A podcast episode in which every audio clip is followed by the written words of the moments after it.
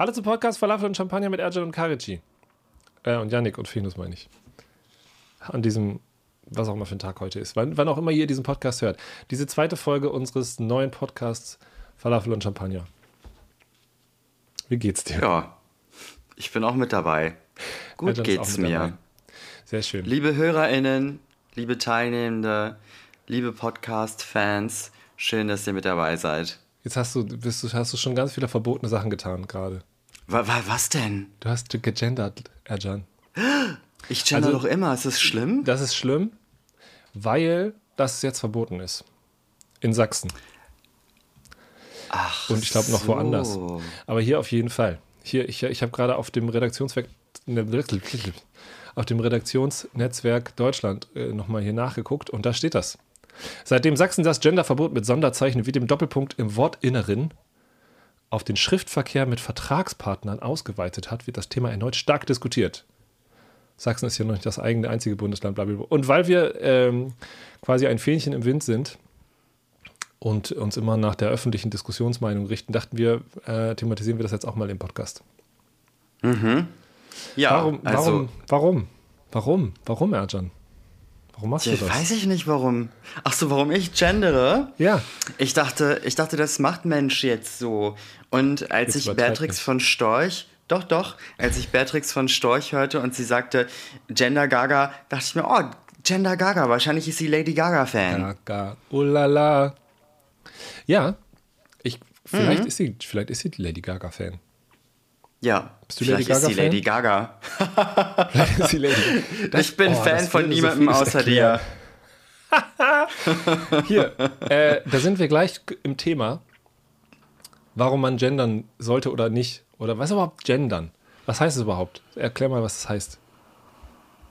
Also, wenn ich jetzt beispielsweise sage, ZuhörerInnen oder HörerInnen, dann integriere ich eine bestimmte Gruppe in der Art und Weise, wie ich meine Sprache mit einbeziehe, in die AdressatInnenliste. Was bedeutet das? Wenn ich immer von einem männlich, von einer männlichen Norm ausgehe, dann schließt das ganz viele andere Menschen aus. Und ich meine, es ist sowieso schon schlimm genug, von einer menschlichen, von einer männlichen Norm auszugehen. Aber worauf es ankommt, ist ganz viele unterschiedliche marginalisierte Perspektiven, marginalisiert bedeutet an den Rand gedrängt, mit einzubeziehen. Und das lässt sich auch über die Art und Weise, wie wir Sprache benutzen, bewerkstelligen. Ist das ein bisschen Das löst- übertrieben? Findest du, warum findest du das übertrieben, Nee, ich finde das, was nicht. ich jetzt sage? ich ja? finde das Ach so. Mhm. nicht übertrieben. Aber ich frage mich das trotzdem. Ja, Also, du sagst, du beziehst quasi Leute mit ein, wenn du auf eine gewisse Art und Weise sprichst. Mhm. Also, wenn du sagst, sagst LehrerInnen, dann ist das ja schon quasi doppelt gegendert, in Anführungszeichen, weil du sowohl die weibliche Form mitsprichst, als auch einen, ein Sternchen sprichst oder eine, eine Lücke oder einen Doppelpunkt oder was auch immer. Also, du meinst auch nicht-binäre Personen. ja. Du redest also, Also nicht über beide Geschlechter, sondern über alle Geschlechter. Ich versuche es, das Ja. ist mein Anspruch, über Ja. alle Geschlechter zu sprechen. Ich könnte jetzt natürlich auch Zuhörende sagen. Mhm. Wenn wir jetzt sagen ZuhörerInnen, dann aktiviert das so ein binäres Denken in uns, aber ich möchte natürlich alle Geschlechter mit einbeziehen. So, also Yannick, jetzt hör doch mal zu. Punkt 1. Mir geht es Ja. um Repräsentation. Okay, ja, okay. Was So, heißt das? Was sagst du dazu? Was heißt Repräsentation? Nee, was sagst du dazu? Das- also, ja, also das habe ich ja gerade zusammen, das habe ich ja gerade schon erklärt, ne? Repräsentation. Nicht nur die Männer zu repräsentieren und dann meinetwegen auch die Frauen, die sowieso nicht genügend repräsentiert werden, sondern alle Geschlechter. So, Ja. also mein Stichwort ist Repräsentation. Also Jetzt gebe ich diesen Präsentation Punkt von zu dir. ja, also Repräsentation von, von, von Sichtbarmachung. Ja, also wenn, wenn Mhm. wir etwas präsentieren, dann, dann machen wir es sichtbar. Wenn wir etwas repräsentieren, dann, dann wiederholen wir diese Sichtbarmachung. Und wenn wir, äh, weiß ich nicht, ob das die etymologische perfekte Herleitung ist, aber ich glaube schon. Und wenn wir also auf eine gewisse Art und Weise sprechen, dann zeigen wir damit, wir denken an alle. Oder wen auch immer wir gerade meinen, an die alle denken wir und wir meinen sie äh, explizit äh, mit. Ja? Und jetzt würde der Gender-Gegner an sich sagen, naja, das machen wir doch mit dem generischen Maskulin auch, also mit der männlichen Form eigentlich auch. Wenn wir Lehrer sagen, na klar, dann meinen wir doch alle Lehrer. Ja, Jetzt- ja. also nee, andersrum, ne? Also Sichtbarmachung durch Repräsentation. Genau andersrum. Aber im Grunde ist es schon richtig, wie du das gerade gesagt hast. Du musst musst es nur einmal umtauschen. Sichtbarmachung durch Repräsentation. Ja, ja. Ganz genau. Ja. Und genau. diejenigen, die so, darf ich da kurz drauf reagieren? Also Bitte. diejenigen, die so sehr gegen das Gendern sind, das sind ja nicht alle, natürlich kann man nicht alles pauschalisieren, aber es sind ja ganz häufig Menschen, die sowieso nicht wollen, dass bereits marginalisierte Gruppen mehr Stimmen- und Sprachrecht und Sichtbarkeit genießen.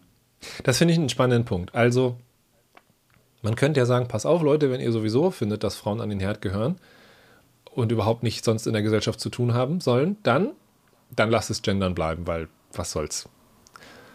Ja.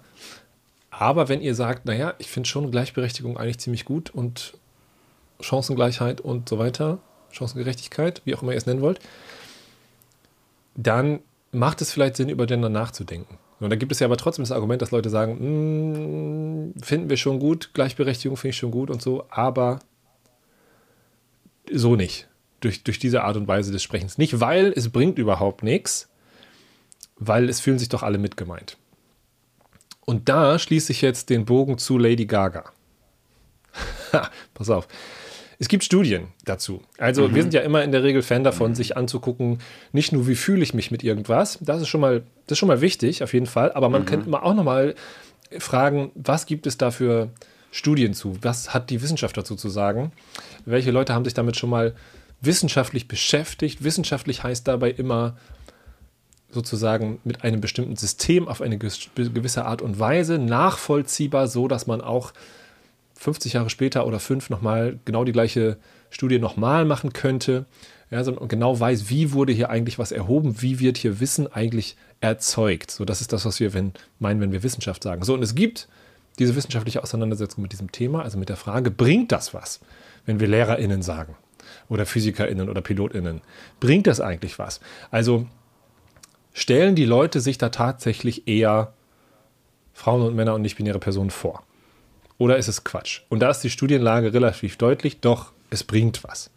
Es bringt eindeutig was. So, und jetzt kommt wirklich der Bogen zu Lady Gaga. Und eine dieser Studien fragt eben, nennen Sie mir, zu den Versuchspersonen, nennen Sie mir drei berühmte Musiker, also mit dem generischen Maskulin.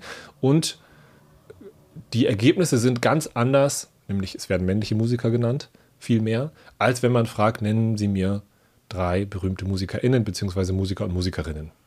Da kommen einfach andere Sachen dabei raus, weil Leute an andere Sachen denken, wenn man anders spricht.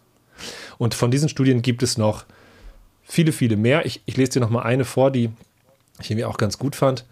Oder ein, ein, ein Satz. Ich lese dir zwei Sätze vor und du sagst mir, ob die sinnvoll zusammenpassen. Der erste Satz ist, die Sozialarbeiter liefen durch den Bahnhof. Okay, haben wir irgendein Bild im Kopf. Und der zweite Satz ist, wegen der schönen Wetterprognose trugen mehrere der Frauen keine Jacke. Passen diese Sätze zusammen? Für dich? Ja oder nein? Ich sag's nochmal. Die Sozialarbeiter liefen durch den Bahnhof. Zweiter Satz. Wegen der schönen Wetterprognose trugen mehrere der Frauen keine Jacke. Ist das die Also, gleiche Story, jetzt- die da erzählt wird? Oder? Jetzt beim ersten, jetzt beim ersten Hören passt das für mich nicht zusammen. Ja. Weil in der ersten Version die männliche Form benutzt wird, Sozialarbeiter, und sich die meisten Leute dementsprechend auch Männer vorstellen, die da durch die Bahnhofshalle laufen. Und das Argument der Gender-Gegner wäre ja aber, nö, nö, da sind schon alle mit gemeint, der zweite Satz ist kein Problem. Jetzt hat man in diesem Test, in dieser, in dieser Untersuchung eben geguckt, wie lange brauchen die Leute, um Ja zu klicken. Also um Ja zu sagen, zu sagen, ja, das passt zusammen, das macht Sinn, das gehört, das gehört zusammen sozusagen. Ja, und man sieht eben, okay, je nachdem, wie man das formuliert, ja, sagt man Sozialarbeiter oder SozialarbeiterInnen, ähm, wird die Reaktionszeit kürzer oder länger. Wenn man also sagt Sozialarbeiter, dann dauert es länger, bis die Leute im Kopf schnallen, ah, klar, die Frauen, die danach die Jacke ausziehen, die gehören natürlich in diese Gruppe der Sozialarbeiter, weil da sind ja alle mit gemeint. Das dauert also länger, wenn man da die männliche Form benutzt, als wenn man die gegenderte Form benutzt. Also im männlich ist ja im Grunde auch gegendert, aber das, was wir mit geschlechtergerechter Sprache meinen, nennen wir gendern. Also wenn man da SozialarbeiterInnen sagt oder Sozialarbeiterinnen und Sozialarbeiter, dann klicken die Leute schneller auf Ja. Also der, Kopf versteht schneller, ah, das gehört zusammen. Weil der Kopf eben sozusagen bereit ist, dass in dem nächsten Satz auch Frauen irgendwas tun, weil dieses schon vorher aktiviert ist, wurde im Kopf sozusagen als Kategorie. Und solche Studien gibt es inzwischen sehr, sehr, sehr viele, ja, die alle nachweisen, okay, Kinder stellen sich eher, ne, also ergreifen eher Berufe oder können sich eher vorstellen, in bestimmten Berufen zu arbeiten, wenn man da entsprechend gegenderte Sprache benutzt, weil das sozusagen in ihren Köpfen Vorstellungsräume eröffnet und so weiter. Soweit mhm. die, ich würde sagen, soweit die Faktenlage, also soweit die wissenschaftliche Lage dazu. Mhm. Machst du in deinen Seminaren auch mal manchmal den Test mit dem Chirurgen, diesen kleinen Text, ja. wo die Menschen. Nee, ja? mache ich nicht, aber kenne ich. Hast du den gerade parat? Mhm. Ja, den habe ich gerade parat. Ja, hau mal raus. Und zwar wird gesagt, in diesem kleinen Test, ein Vater fährt mit seinem Sohn zum Fußballspiel, doch mitten auf einem Bahnübergang bleibt ihr Wagen stehen. In der Ferne hört man schon den Zug pfeifen. Verzweifelt versucht der Vater, den Motor anzulassen, aber vor Aufregung schafft er es nicht. Das Auto wird vom Zug erfasst. Ein Rettungswagen jagt zum Unfallort und holt die beiden ab. Doch der Vater stirbt noch auf der Fahrt ins Krankenhaus. Der Sohn lebt, muss aber sofort operiert werden. Er wird in den OP-Saal gefahren wo schon die diensthabenden Chirurgen warten. Als sie sich jedoch über den Jungen beugen, sagt jemand vom Chirurgenteam mit erschrockener Stimme Ich kann nicht operieren, das ist mein Sohn. Und da ja. können wir die teilnehmenden Seminar, also die SeminarteilnehmerInnen fragen, hm, okay, wie kann der Vater tot sein und doch im, im OP stehen? Oder wer sagt das eigentlich? Und da überlegen die meisten dann herum und sagen, ach ja, könnte das vielleicht der Großvater sein, der seinen Enkel als Sohn bezeichnet? Und ganz wenige kommen dann darauf, dass die operierende Person hier in diesem Text, also in diesem Testbeispiel, eine Chirurgin ist. Die Mutter. Weil, genau, genau ist die Mutter. Die Mutter. Ja, ja. Weil wir diesen Begriff oder dieses Berufsfeld Chirurg immer männlich verknüpfen mhm. in unseren Gedanken. Und in diesem ja. Test, du hast es gerade schon gesagt, es ist die Mutter, die Chirurgin ist. Ja, ja. Ich erinnere mich noch, als ich das das erste Mal gelesen habe und ich dachte auch genauso, hä, das kann überhaupt nicht sein. So wie einem das im Internet manchmal begegnet. Irgendwie so Gedankenspiele, so kleine Puzzle, so Herausforderungen, so kleine Tricksereien, Tests. Wenn du das rausfindest, ist dein IQ bei 10.000, dein IQ. Und da habe ich gedacht, okay, mein IQ ist offensichtlich nicht bei 10.000. Bis ich dann irgendwann die Auflösung gelesen habe, tatsächlich. Also ich bin, glaube ich, nicht mal selber drauf gekommen, sondern irgendwann musste mir auf die Sprünge helfen. Mhm. Irgendein Internetmensch. Ähm, ja, ist genau, ist ein weiteres Beispiel, das irgendwie beweist, okay, Leute stellen sich in der Tendenz da Männer vor, wenn wir die männliche Form benutzen. Mhm. Und der, ich glaube, das Wörtchen in der Tendenz ist hier super wichtig, weil wir finden immer Gegenbeispiele. Klar, wir werden immer Frauen finden, die sagen, nein, nein, ich fühle mich von der männlichen Form mitgeneint.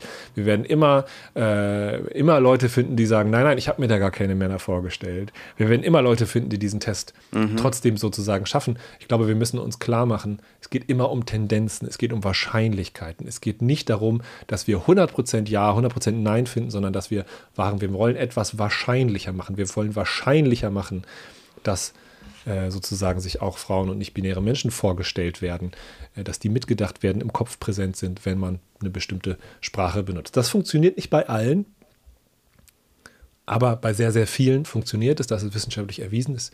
Es funktioniert, es bringt was.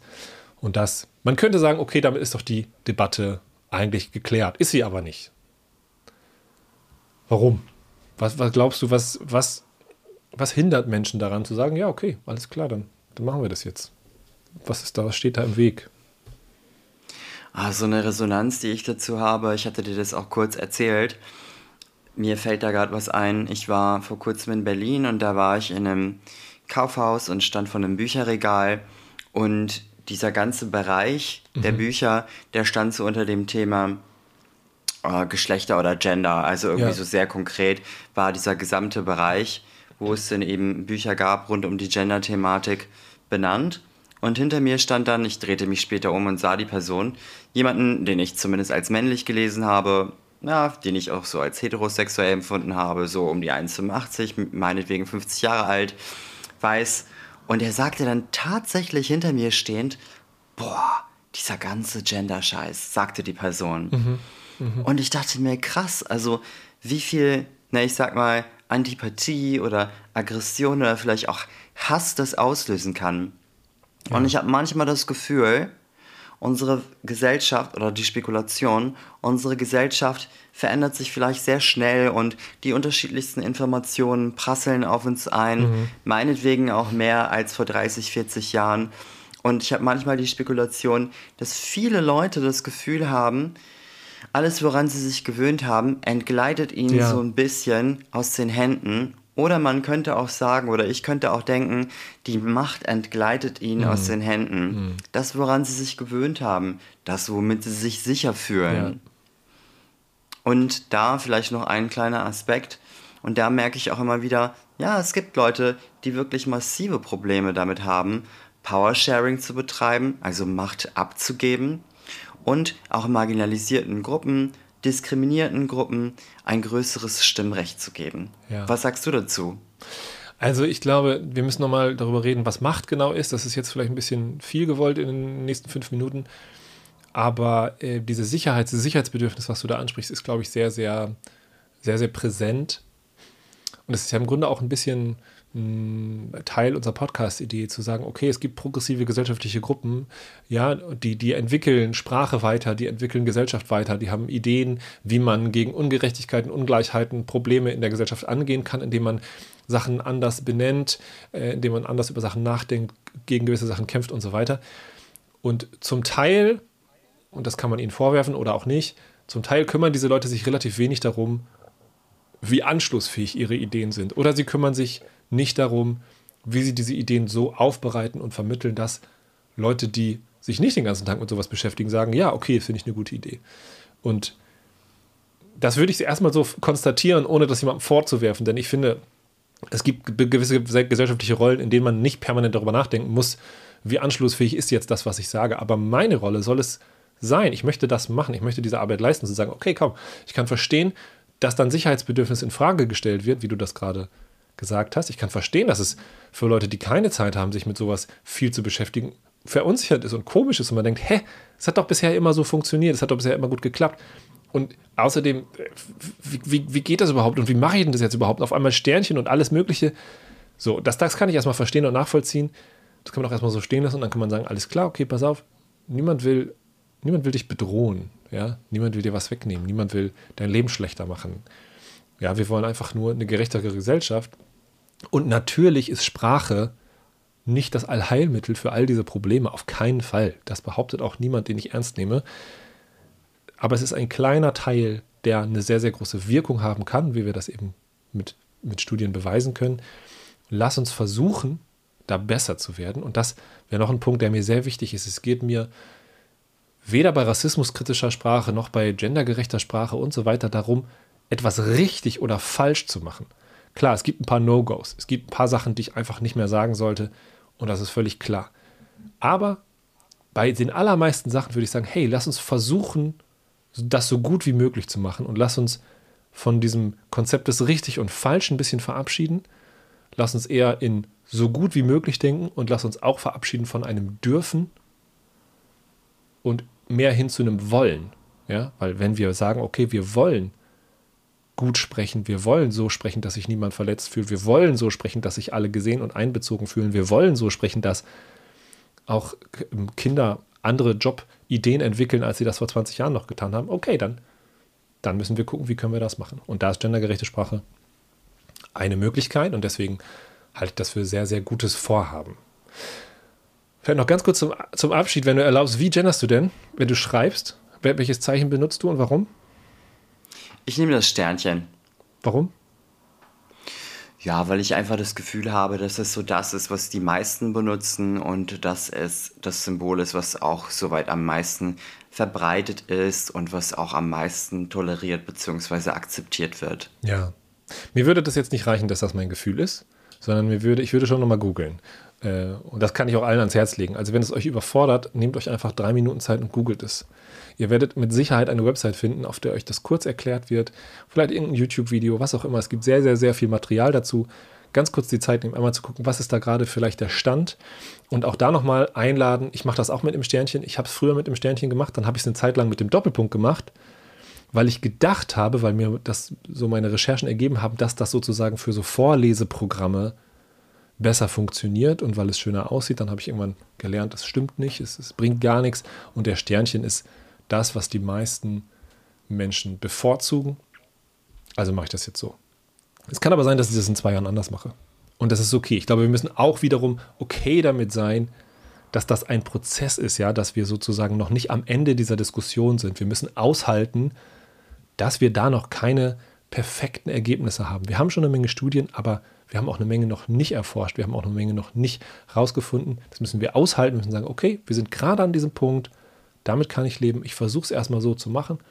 Und ich traue mir selber die geistige Flexibilität zu, traue mir selber die Intelligenz zu, die Kraft, dass ich das auch in zwei Jahren nochmal anders lerne. Dazu möchte ich sehr herzlich einladen.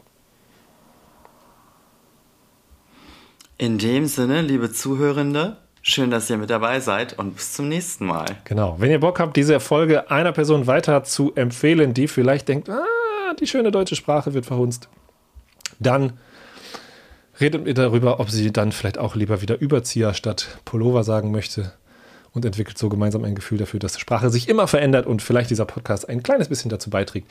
Also schickt gerne den Link weiter und sagt uns selbst auf Instagram beispielsweise, was ihr davon haltet, welche Argumente euch überzeugen und welche nicht und was ihr sonst gerne für Themen besprochen hättet.